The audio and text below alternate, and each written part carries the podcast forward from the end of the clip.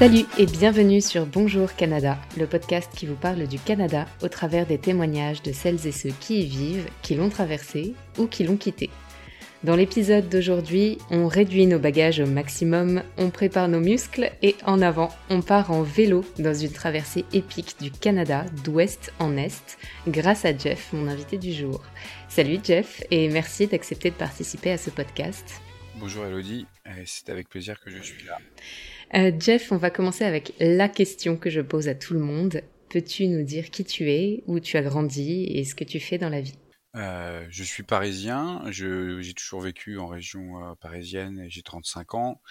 Je suis actuellement en congé sabbatique, mais je travaille dans le domaine environnemental. Je suis dans la réhabilitation des sites pollués, des sites industriels qui ont pollué les nappes phréatiques et les sols.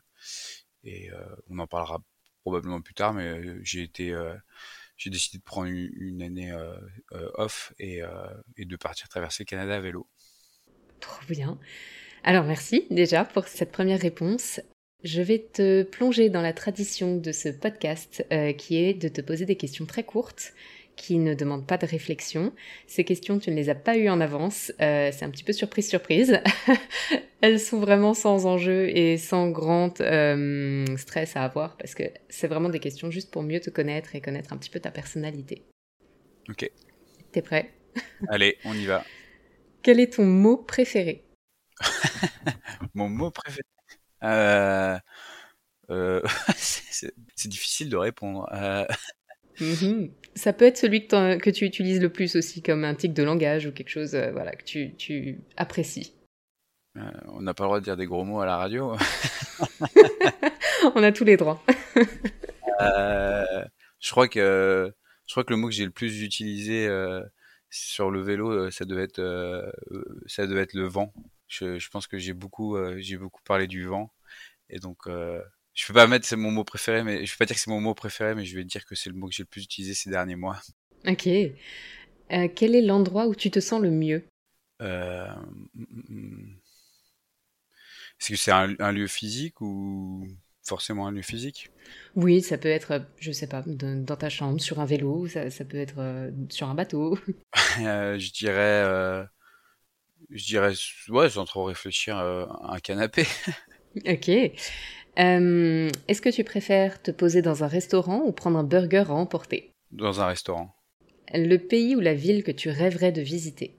Euh, Aujourd'hui, euh, je dirais, après les rencontres que j'ai fait à vélo et que, et que j'ai vraiment accroché à ce type de voyage, je pense que je dirais la Nouvelle-Zélande. On m'a beaucoup recommandé cet endroit pour pédaler. Mm-hmm. Ok. Et si demain tu pouvais changer radicalement de métier, qu'est-ce que tu aimerais faire? Euh, je sais pas parce que j'aime beaucoup ce que je fais, mais euh, je vais essayer de jouer le jeu. Je devais changer radicalement, je, je pense à toujours un travail qui est lié à l'environnement. Euh, c'est compliqué de répondre. Euh, c'est des questions qui sont, qui sont intéressantes. Ouais, je, je pense que ça serait quelque chose en lien avec euh, ouais avec l'environnement et, et euh, peut-être la terre. Euh, pas, pas agriculteur, c'est beaucoup trop dur comme métier. Ils sont très courageux, mais euh, quelque chose qui irait dans, dans le sens de voilà euh, participer à la à l'environnement. Ok. Et euh, dernière question, si tu pouvais vivre une journée parfaite, est-ce qu'il y a quelque chose que tu aimerais faire? Elle inclurait forcément de la nourriture. je suis un grand, je suis un grand fan de nourriture. Elle, inclurait, elle inclurait des, des amis et, euh, et un, apéro et une, une activité en, en extérieur. Euh, ouais, je pense que ça, ça, ça se ça s'orienterait comme ça, euh, une journée avec les, amis en extérieur, à, passer du bon temps et prendre un apéro en fin de journée. Euh. Ok, génial, merci. Je pense que la mienne serait à peu près pareille. avant d'entrer dans le vif du sujet, peux-tu nous parler de ta relation avec le Canada? Est-ce que tu y as déjà vécu? Est-ce que tu l'as visité en vacances? Comment est-ce que tu as rencontré ce pays?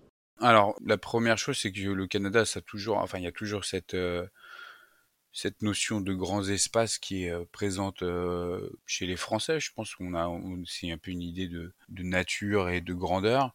Mon meilleur ami vit à, à Montréal. Ça fait à peu près cinq ans qu'il vit là, et je suis venu le voir l'année dernière pour une dizaine de jours c'était la première fois que je venais au Canada et je connaissais pas autre chose que Montréal et Québec avant d'y venir avec mon vélo je enfin, je connaissais quelques quelques aspects du Canada et, donc cet ami qui s'appelle Simon euh, et sa conjointe Coraliane avaient euh, visité aussi euh, l'Ouest, donc j'avais quelques échos, mais je voulais pas non plus trop trop me renseigner pour garder un peu la découverte en direct.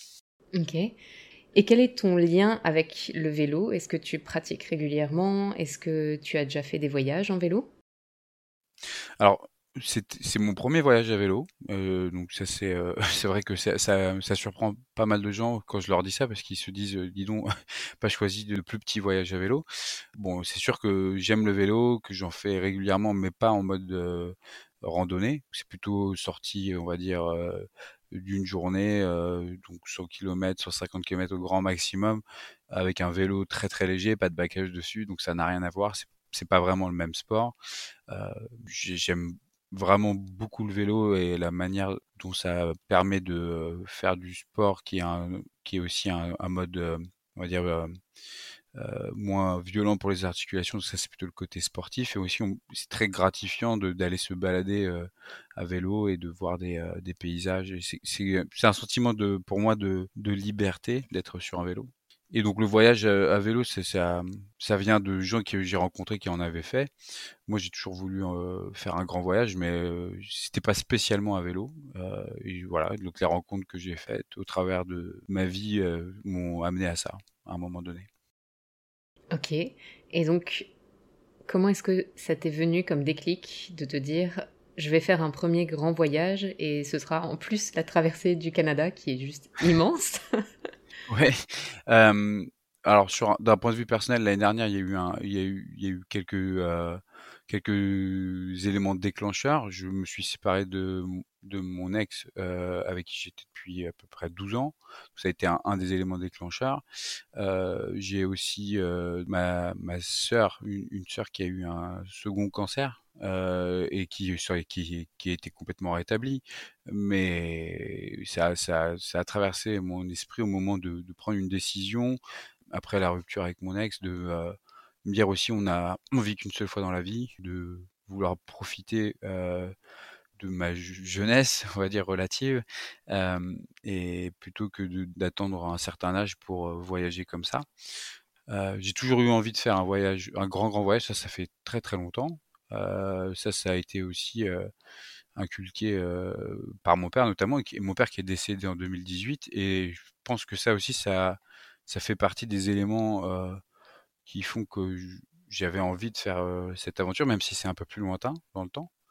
Je pense que oui, ça, ça c'est resté dans mon cerveau quelque part. Et, j'avais vu avec mon entreprise, je pouvais éventuellement venir travailler à Montréal pour un certain temps, puisqu'on a l'entreprise pour laquelle je travaille a des bureaux ici. Mais j'avais, ouais, avec les éléments qui se sont passés l'année dernière, je me suis dit, bah en fait, c'est quand même, c'est quand même bien de faire un, une année off. Et pour reprendre les mots que j'ai dit en, intro, je pense que c'était une très bonne idée. C'est un, c'est un voyage très introspectif. Euh, et contemplatif aussi, puisque c'est un mode lent de voyage. Donc euh, c'est ça qui est intéressant. Ça fait cinq mois à peu près que je suis parti de France et j'ai quasiment que du positif à retenir de, de ce voyage pour l'instant. Ok. T'as traversé pendant cinq mois? J'ai mis quatre mois à traverser, euh, donc je suis parti de Vancouver et euh, arrivé à Saint à Saint-Jean-de-Terre-Neuve en quatre mois et trois mois de vélo, enfin 90 étapes de vélo. À vol d'oiseau, la distance entre ces deux villes, c'est 5000 km. Moi, j'ai fait 10 300 km environ, puisque euh, j'ai pas pris la, route la plus courte. La route la plus courte en voiture, ça serait aussi, je pense plutôt dans les dans les 8000 km. Euh, mais ça serait par les États-Unis. J'avais pas envie euh, de quitter le Canada. J'avais envie de voir toutes les provinces. Euh, et, et, oui, j'ai pas, j'ai pas pris le chemin le plus direct. Comment est-ce que tu t'es préparé? Est-ce que tu avais un vélo qui t'attendait ici? Est-ce qu'il faut un vélo particulier? Ou est-ce que comment est-ce que tu as fait tout ça? Alors j'ai acheté un vélo en France pour pour l'essayer aussi pour voir un peu la, la, géométrie du vélo, me sentir bien dessus, faire des tests avec les sacoches, les poids, euh, poids que je pouvais, euh, qu'est-ce que je pouvais mettre dans les sacoches. euh, combien de kilomètres je pouvais faire. Alors c'est c'est toujours difficile de, de se préparer euh, parce que je travaillais donc je m'entraîne le week-end, mais je vais pas pouvoir m'entraîner euh, sur euh, 4 5 semaines d'affilée en, en, répétant les efforts tous les jours. Donc c'était un entraînement limité. Euh, le vélo, je l'ai fait venir avec moi dans l'avion et puis pour la petite anecdote, il est arrivé un jour après moi.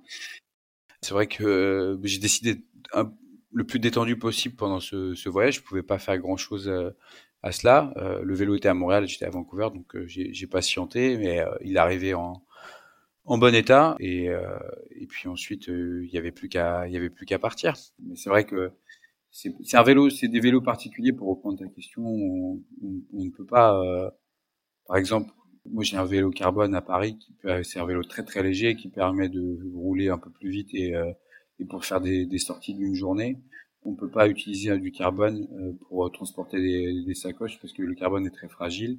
Donc euh, là, j'ai un vélo qui est quasiment deux fois plus lourd que mon vélo à, à Paris. Donc euh, oui, c'est c'est des vélos qu'on appelle des vélos de randonnée ou, en anglais touring bike. Ok, et donc tu avais fait un plan d'entraînement avec un vélo un peu plus lourd que ce que tu as d'habitude ou? Oui, donc j'ai acheté mon vélo, on va dire on va dire quelques quatre, quatre mois avant de partir. Je, mais j'ai vraiment pas beaucoup roulé avec.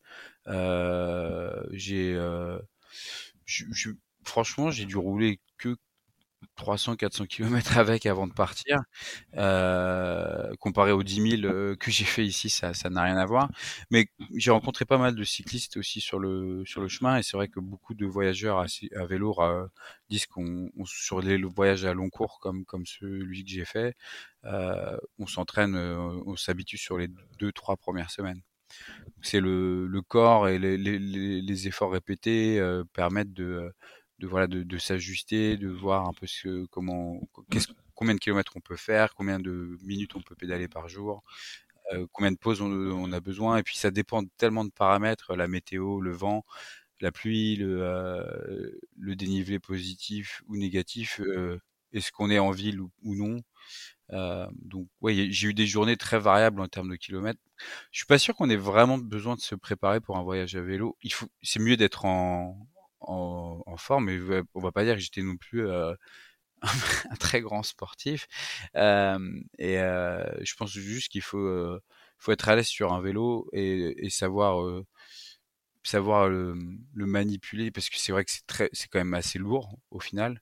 et il faut être à l'aise aussi autour de, de véhicules notamment au Canada ou enfin en Amérique du Nord où, où, les camions, les poids lourds sont autrement plus grands que, que chez nous en Europe. Mmh oui, puis parfois j'imagine que c'est un peu plus risqué dans certaines villes aussi parce qu'elles n'ont pas toutes des belles pistes cyclables et puis des, des chemins un peu protégés. Bien sûr.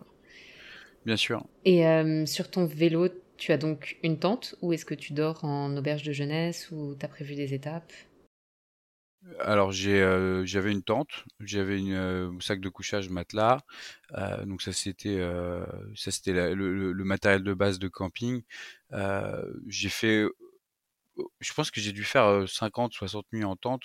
Euh, j'ai pas j'ai pas tout recompté mais c'était une, bonne partie et je suis parisien à la base et je suis parisien dans le sens où euh, je suis pas un grand campeur et je pense que j'ai plus campé dans ce voyage que dans toute ma vie combinée mais c'était très intéressant et j'ai vraiment beaucoup apprécié j'ai fait mes premières nuits en camping sauvage tout seul dormi aussi sur des plages de lac en forêt et et c'était euh, c'était très intéressant. Je voudrais aussi euh, mentionner euh, un site web qui s'appelle Warm Shower, qui est une sorte de couchsurfing pour cyclistes. Donc en fait, j'ai été logé par beaucoup d'autres cyclistes qui m'accueillaient soit carrément dans leur maison, soit me laissaient planter une tente dans leur jardin.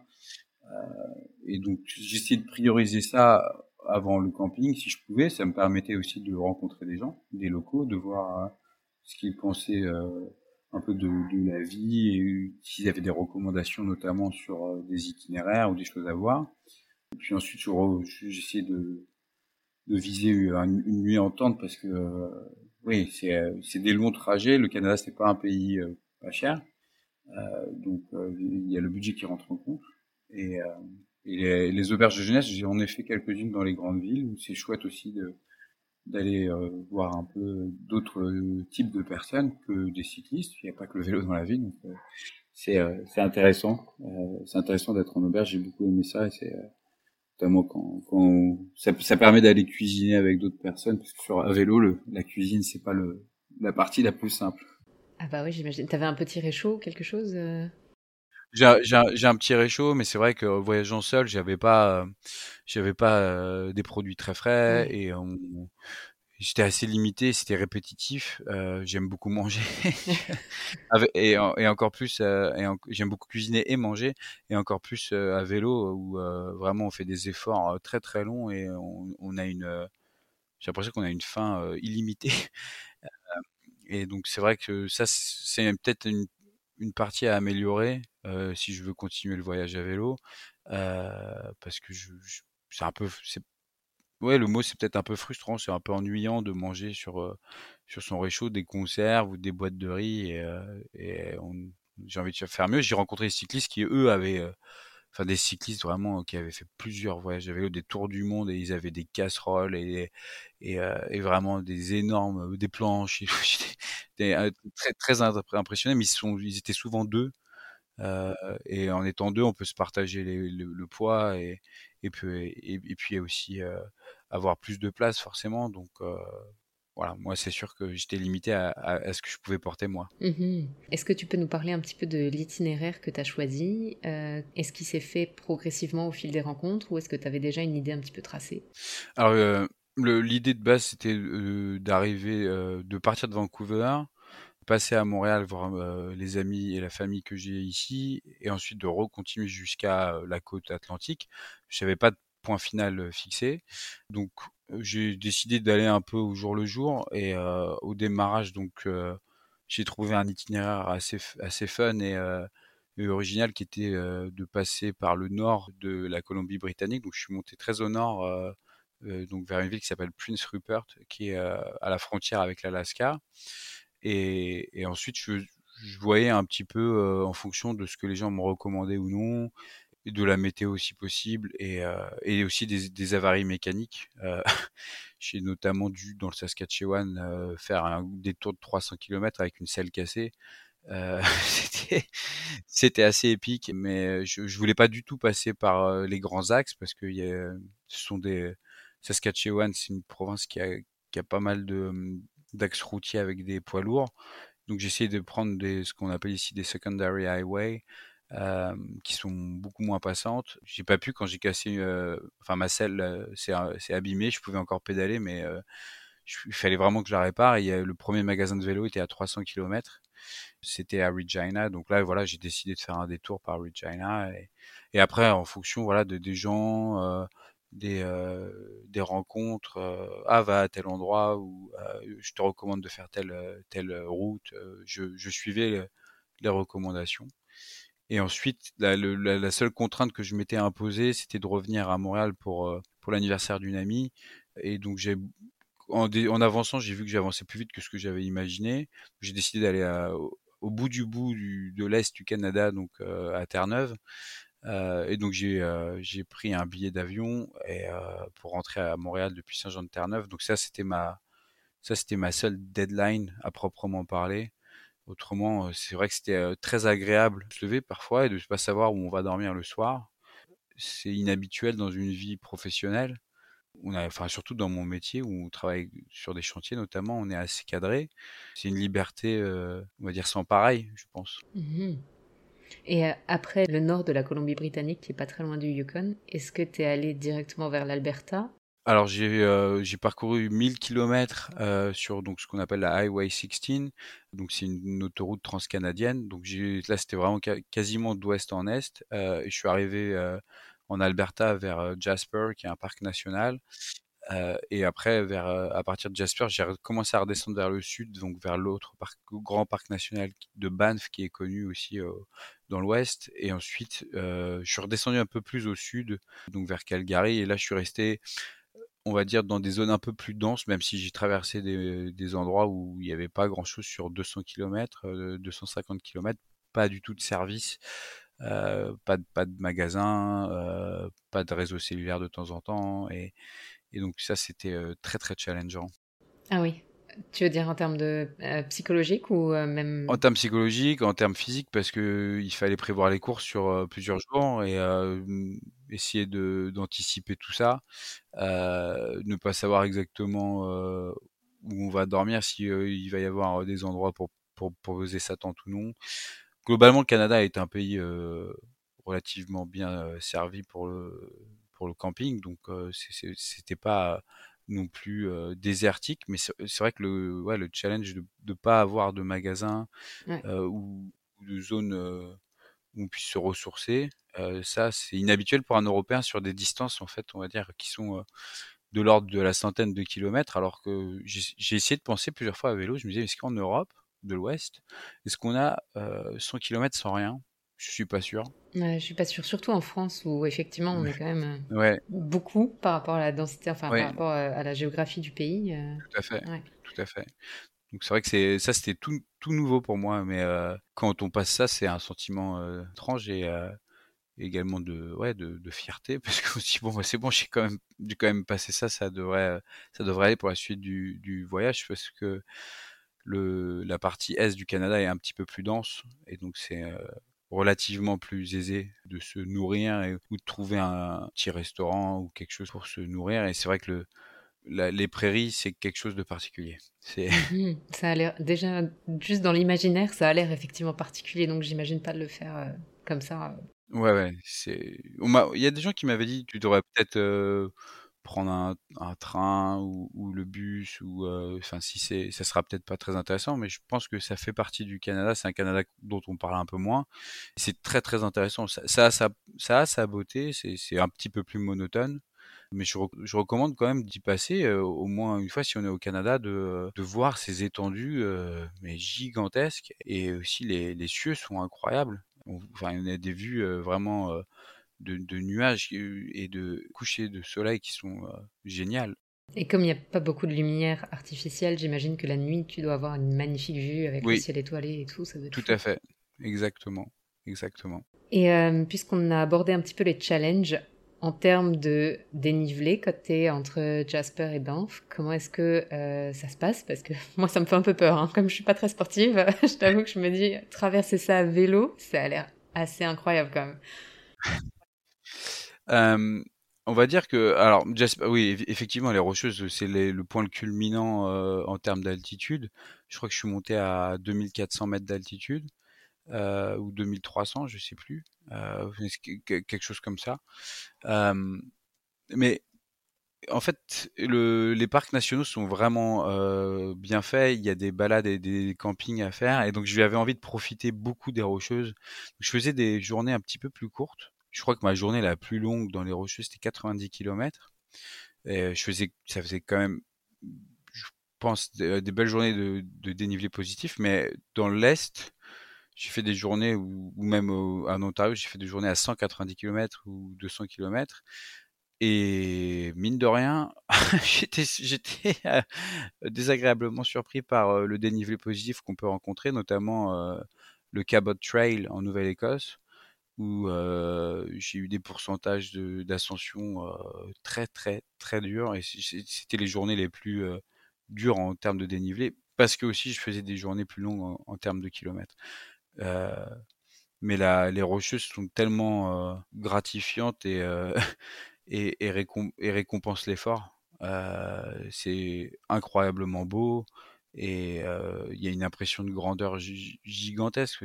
On, se sent minuscule et j'étais très content d'y être avant la, haute saison parce que on ne va pas se mentir, c'est quand même touristique. Donc j'étais heureux d'éviter certaines, zones bondées de bus. et, j'ai beaucoup profité. J'ai fait aussi des randonnées. j'ai aussi pris des jours de repos. et c'était important parce que, encore une fois, c'est un voyage à vélo, mais c'est aussi un voyage pour découvrir le Canada et rencontrer des gens. Mmh et euh, tu es allé quand? Il y a longtemps? Les, les, Rocheuses, donc je les ai traversées en mai, euh, en, on va dire mi-mai à, fin mai à peu près. Deux, deux, deux, trois semaines euh, dans les Rocheuses. Ok.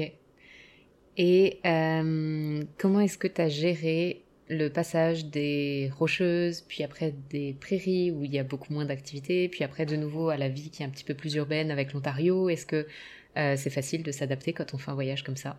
Mentalement, c'est difficile d'arriver dans les prairies parce que notamment, quand tout le monde te prévient euh, bon courage, enfin te dit bon courage. euh, je suis arrivé, je suis arrivé à Calgary, je dormais donc chez un euh, un, autre qui m'a laissé son studio, donc euh, hyper euh, hyper gentil. Et il y a deux cyclistes allemands qui arrivaient, qui aussi dormaient dans le même dans le même studio. Et eux, ils venaient dans le sens inverse. Et ils m'ont dit, oh là là, bah, bon courage pour ce qui t'attend. et, euh, et, en, et en réalité, euh, j'ai commencé, euh, donc j'ai quitté Calgary, je fais, euh, j'étais content parce que je fais ma plus grosse journée en termes de kilomètres à l'époque. je vais visiter un musée de paléontologie qui s'appelle le Wild Tyrrell Museum à Drumheller. Et après, j'étais dans les Badlands, c'est très très différent. J'étais content de voir, enfin, très content et étonné de voir des, paysages complètement différents des Rocheuses, alors qu'on n'est pas si loin d'elles. Et euh, donc ça, c'est le démarrage des, prairies. Et là, euh, quand ça dure, euh, je sais pas, 7, 10, 15 jours et que c'est tout droit, tout plat, et qu'on se mange le vent, mais le vent, c'est affreux, qu'il n'y a, a pas un pet d'ombre, c'est dur. C'est dur, mais encore une fois, c'est aussi, ça fait partie du, du voyage et je pense qu'on apprécie encore mieux les, les, belles journées quand on a eu des journées comme ça. Et puis ça fait partie du Canada, c'est les, les, prairies, euh, c'est quelque chose d'anormalement grand, j'allais dire, de voir euh, des étendues, on a l'impression qu'on qu'on peut voir sur 50 km. Euh, J'ai des copains qui me disaient est-ce que tu sais encore faire des virages tellement euh, c'est tout droit? ça m'a beaucoup fait rire cette remarque. Et, euh, et ouais, c'est un énorme challenge mental, je dirais même plus que le dénivelé positif. Mmh ok. Durant toute cette aventure, est-ce qu'il y a des moments où tu t'es dit que là, ça allait être trop dur, que tu allais avoir un obstacle qui allait être trop difficile pour le surmonter, ou est-ce que tu as toujours réussi à, avoir un peu de flegme et puis à, contourner euh, la difficulté? Ouais, Je vais être tempéré. Je, je me suis jamais dit que j'allais, je n'allais pas y réussir à, à, finir, mais il y a eu des moments, euh, on va dire, euh, très compliqué, notamment la selle qui se casse. je veux dire, après, hein, j'avais les fesses euh, dans un angle euh, improbable pour pédaler euh, sur 300 km, donc c'est pas, c'est pas le, c'est pas le plus agréable. je me suis pas dit, ah, c'est vraiment, c'était vraiment une idée à la con, pardon pour le vocabulaire, mais de venir au Canada avec mon vélo. Je, je pense pas que ça m'est je pense pas que ça m'est arrivé. Ah, s'il y a une journée, bah où j'avais la selle cassée et c'est la seule journée où j'ai fait du stop et ça n'a pas marché. Ça a pas marché. J'avais un vent de face terrible, il faisait 35 degrés et je me, je, me faisais frôler par des camions, je sais pas, de 45 tonnes, des, trucs gigantesques. Et je, là, c'est une journée où je me suis dit, mais vraiment, je, sais pas comment je vais finir le Saskatchewan. C'était très dur, mais j'ai fini par trouver un, une sorte de hôtel-bar improbable au milieu du Saskatchewan dans une ville de 250 habitants. Et je rentre dans le bar euh, avec mon vélo. Enfin, il me laisse entrer dans le bar avec le vélo. Il y avait trois mecs qui buvaient des bières et du whisky à, à 4 heures. Après m'avoir servi euh, deux énormes pains d'eau, ils m'offrent des bières et des cigarettes. c'est complètement improbable. Et euh, donc je prends les bières et on, et on commence à parler de, de tout et de rien, de qu'est-ce que je fais là. Il comprenait pas comment un Français était là euh, au milieu de, enfin, au milieu du Saskatchewan avec son vélo. En plus, j'avais un maillot euh, Groupama FDJ, euh, enfin, un truc en cuissard. Je, je, je, pense que j'ai dénoté dans le paysage et et après ils m'ont ils m'ont offert des steaks et ils ont ils étaient hallucinés par la quantité que je pouvais manger et on a fini la soirée un petit peu euh, un petit peu éméché je vais pas mentir. Euh, le lendemain euh, j'ai une petite gueule de bois pour finir les 110 km pour atteindre le, magasin de vélo. Euh, mais ça, au final ça fait c'est un des souvenirs les plus marquants de de, de ce voyage. Alors que la journée de vélo je pense que de toute, j'allais dire de toute ma carrière de cycliste, ça, ça, ça rire les copains, euh, mais de, de, de, tout mon, toutes les sorties à vélo que j'ai fait, ça devait être la pire journée de ma vie sur un vélo. J'ai pas pris une seconde de plaisir sur le vélo ce jour-là. Il euh, y a rien qui allait. c'était plat, mais je pouvais pas passer donc le, le petit plateau, donc c'est-à-dire la vitesse la plus faible. je, je pouvais je pouvais rien faire. C'est comme si j'étais en montée tout le temps tellement il y avait de vent. Et tous les 5 km, à partir du, je sais pas, 50e, 60e, je j'en pouvais plus. Je me dis, mais où est-ce que je vais dormir? Je me suis arrêté dans un cimetière pour chercher un peu d'ombre. je suis mis pas loin d'une pierre tombale. mais peut-être que peut-être que les corbeaux vont me vont m'attraper à ce moment-là. Je sais pas. Il y a des corbeaux qui tournoyaient. J'écrivais à des copains. Ils m'ont dit courage et tout. C'est vraiment pareil, j'ai cherché les cimetières parce qu'en Europe, on a des points d'eau. Enfin, en tout cas, en France, on a des points d'eau dans les cimetières et là, il n'y en avait pas. Donc, c'était ouais, cette journée-là, vraiment très, très, très, très dur. Et le soir, bah, ça a tout basculé. C'est, j'ai l'impression que le voyage à vélo génère des montagnes russes d'émotions.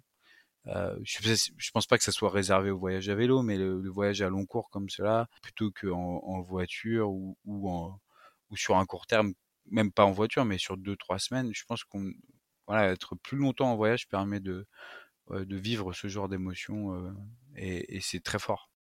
Mmh et du dépassement de soi aussi, d'essayer de, de, retrouver son calme et sa, sa, raison et de savoir que c'est juste une émotion au moment présent et puis qu'on est capable de passer dessus, c'est pas simple. Tout à fait. Et tu as eu des conditions climatiques extrêmes. Là, tu parlais d'avoir très très chaud, d'avoir beaucoup de vent. Est-ce que tu as eu aussi très froid à certains moments? Euh, J'ai eu, j'ai pas eu très froid, j'ai eu beaucoup de pluie.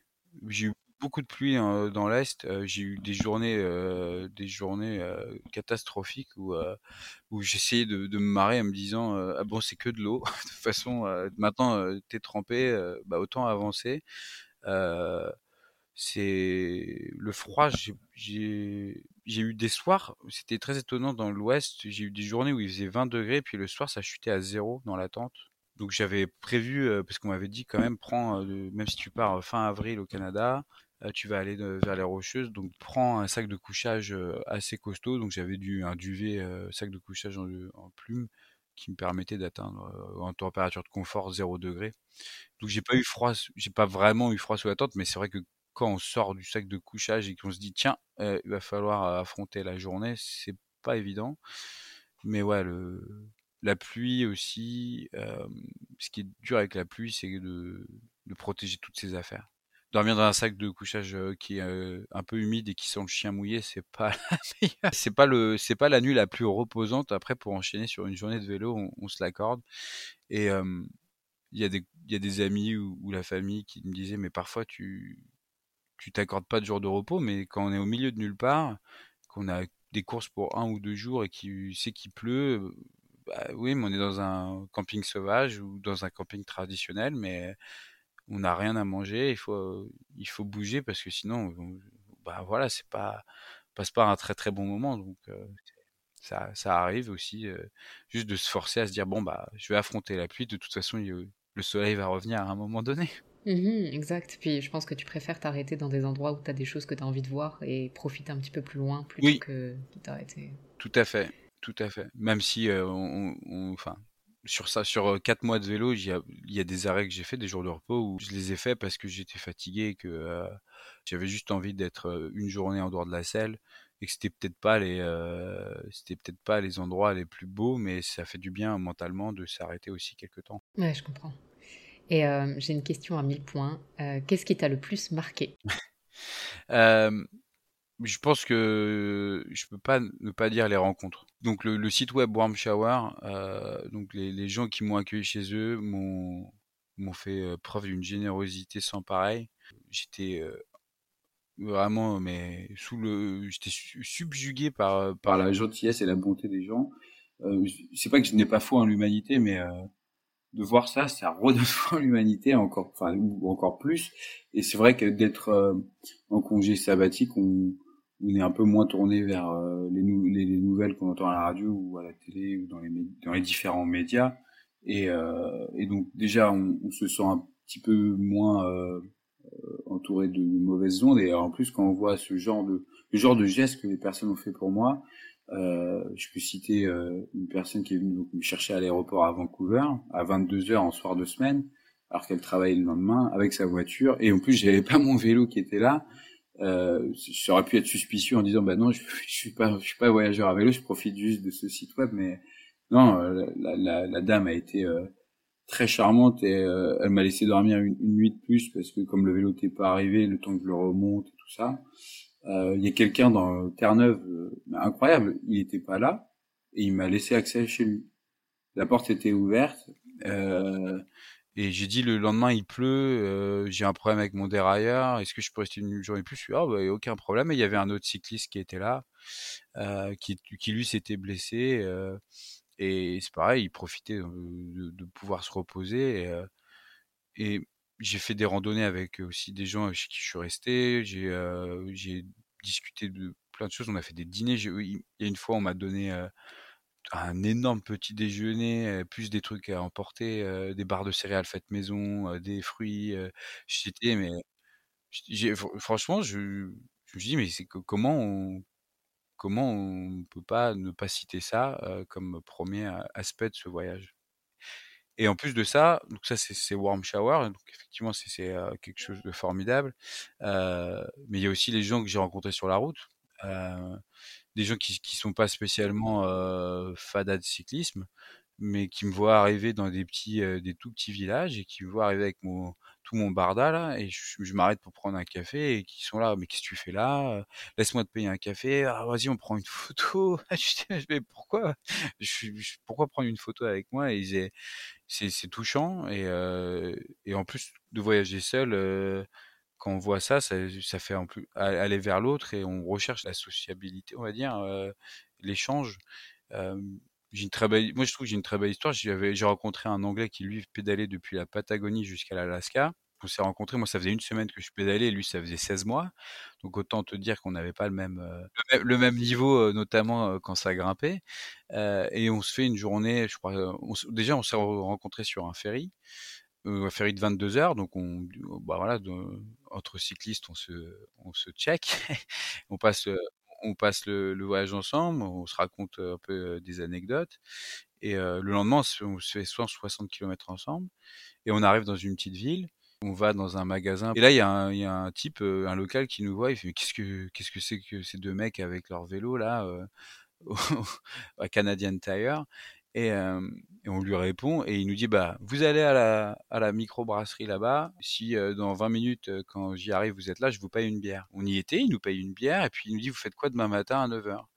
Et donc le, cycliste anglais qui s'appelle Christian et moi, on avait adopté la philosophie de dire oui au maximum de nouvelles choses pendant ce voyage. en étant dans cette philosophie de, l'ouverture d'esprit et on dit bah on pédale demain, mais on n'a pas de, enfin pas de réservation. Enfin, on fait un peu comme on veut. Et il dit bah parce que moi je suis prof dans une classe, on va dire, je crois que c'était des cinquièmes ou des quatrièmes en France, toujours quelque chose comme grade 7, je pense, ou 8. Et il dit, bah, si vous voulez intervenir avec vos vélos en classe, c'est demain matin, c'est, je crois que c'était Career Day ou quelque chose comme ça. Et, euh, donc on est rentré, on est, on est allé en classe et on est allé dans une, ouais, dans une école euh, typiquement canadienne et euh, aller présenter euh, bah, nos, nos, nos, projets de vie, enfin nos, notre itinéraire et pourquoi on était là. Et c'était touchant. Il y avait aussi une classe French Immersion, donc avec une professeure québécoise.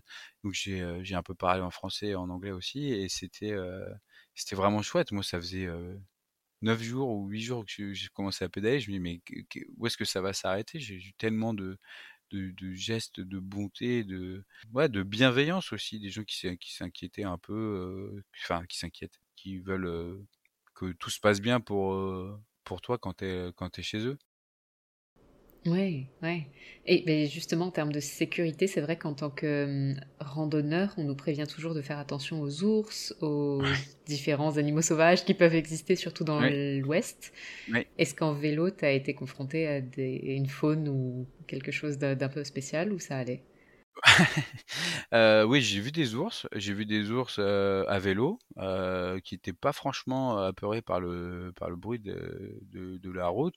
Bah, dans des zones aussi où il y avait parfois un peu moins de voitures, notamment une fois j'étais en pleine montée et il y a un ours qui me regardait. Moi j'étais concentré sur mes pignons là, mais on va dire ma vitesse et, à un moment je relève la tête et je vois un ours qui me regarde mais à 3 mètres de moi et franchement ça fait un coup d'adrénaline parce que ça devait être le deuxième ou le troisième que je voyais Et ouais, là, on se dit, mais j'ai plus rien, je suis en pleine montée. Tout, je suis à la vitesse de la minimum. S'il si, vient vers moi, je peux pas faire grand chose. Après, on m'avait au Canada, il y a une grande, il y a une grande culture du, la, la réaction à avoir auprès des ours. Donc on m'avait, on m'avait donné des vidéos. Euh, j'avais du bear spray avec moi.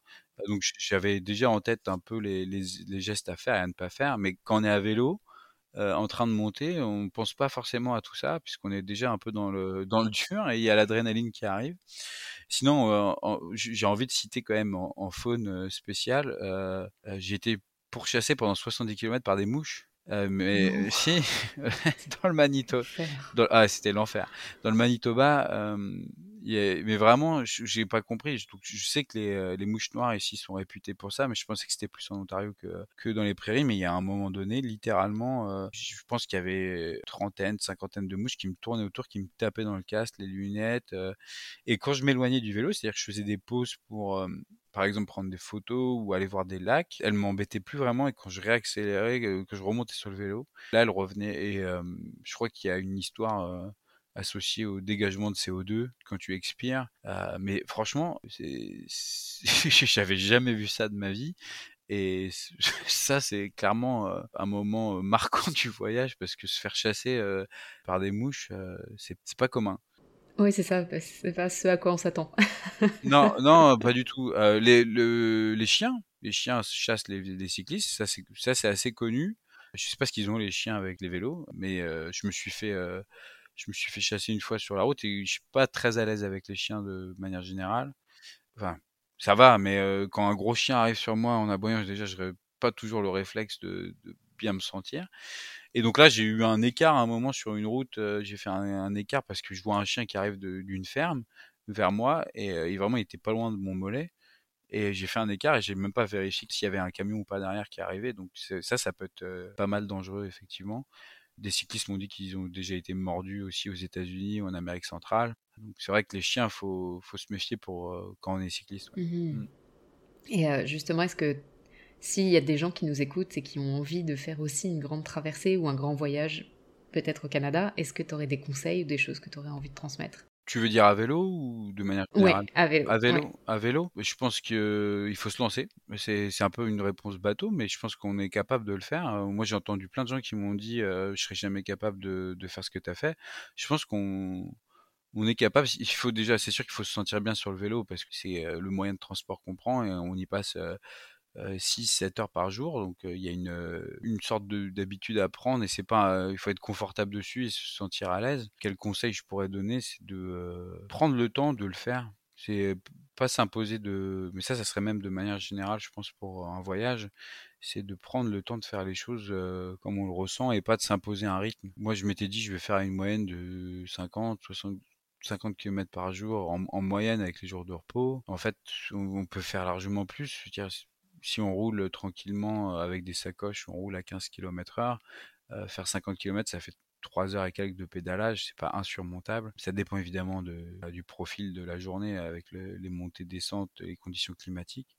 Mais oui, je pense, je pense c'est un état d'esprit avant de, penser à tout le matériel, de penser à, où est-ce qu'on va. C'est l'état d'esprit de se dire, je, suis je suis capable de le faire, je me lance. Peut-être ne pas commencer par un pays euh, difficile, difficile dans le sens où moi j'ai choisi le Canada, notamment parce que j'ai des amis qui y vivent et que la, nature m'a attiré, mais aussi parce que je parle les deux langues officielles, parce qu'il y a des services si jamais il m'arrivait quelque chose à vélo. J'ai été tiré au sort pour un permis vacances-travail, donc je pouvais rester aussi, on va dire, plus longtemps que nécessaire pour la traversée du Canada. Et voilà, ça reste aussi un pays où il y a des services type hôpitaux assez facilement. on, peut, on peut communiquer sans trop de problèmes avec les locaux. c'est vrai que si quelqu'un me dit je veux commencer à traverser un pays, je commence à traverser, je sais pas, le désert de Gobi, je, dirais bon, bah, si tu veux, mais c'est peut-être pas la même préparation qui est requise. Moi, j'ai pas fait énormément de préparation et le Canada reste assez accessible. Mmh ok. Et euh, tu disais là que tu as eu euh, un permis vacances-travail. Est-ce que ça veut dire que tu comptes rester au Canada ou est-ce que tu sais pas? L'idée de base, c'était euh, c'était de faire cette traversée, ensuite passer du temps à Montréal. Donc là, je suis en plein dedans. Je passe du temps avec mes amis et euh, ça, c'est pas limité. J'ai pas encore euh, décidé de ce que je ferai, de ce que je ferai après, pardon. J'avais peut-être envie d'expérimenter l'hiver canadien, mais je suis pas complètement sûr maintenant. c'est marrant d'ailleurs parce que des gens du les, gens des provinces des prairies n'ont pas les mêmes réactions du tout que les gens de la Colombie-Britannique ou Québec.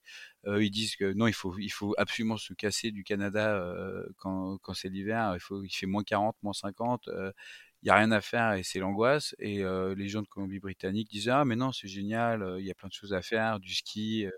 au Québec aussi, il y a des activités. mais oui, je pense que la, recherche du soleil va, va peut-être être primordial pour moi. Si je veux continuer à pédaler, il faut que j'identifie encore. Je pense que j'irai en Amérique du Sud. C'est pas encore sûr. J'ai rien réservé comme euh, suite, euh, comme billet d'avion euh, ou billet de train. J'aimerais bien limiter mon nombre de trajets en avion, mais je, voilà, je, me dis que c'est une fois un congé sabbatique. Je pense que si je suis sur le continent américain, euh, ouais, aller pédaler en Amérique du Sud, ça m'intéresse vraiment beaucoup et ça serait complètement différent du Canada. Mmh c'est clair, même en termes de, de, paysage, de température, de tout, tout serait radicalement différent. La culture, ah, la, la, culture, la, ouais, la nourriture. C'est vrai que le Canada, bon, c'est un podcast qui euh, parle du Canada, mais euh, je trouve que niveau nature, c'est incroyable, il y a une variété euh, phénoménale, mais niveau nourriture, par exemple, euh, entre l'Ouest et l'Est, il n'y a pas une énorme différence. Le Québec est, un peu à part, peut-être Terre-Neuve aussi, puisque c'est une île et qu'on a toujours les produits de la mer. En France, on a une telle variété culinaire sur un petit territoire. ici, c'est vrai que c'est redondant, et donc c'est sûr que si je passais l'hiver ici, peut-être que je, de ce point de vue-là, euh, je m'ennuierais un peu plus, on va dire. Mhm. Ok, ben écoute, merci, merci beaucoup pour ton témoignage. On arrive euh, à la fin de toutes mes questions euh, pour creuser un petit peu, merci à toi. retraverser ce Canada avec tes propos, pardon. merci d'avoir pris le temps de nous partager toute cette aventure. Je suis sûre que ça va en inspirer plus d'un. Et, et voilà, merci. Merci à toi, Elodie. Merci à vous d'avoir pris le temps d'écouter cet épisode. S'il vous a plu, n'hésitez pas à mettre des étoiles, à commenter, à partager et à nous suivre sur Instagram sur bonjour.canada. On se retrouve très bientôt pour un nouvel épisode. Prenez soin de vous. Bye bye.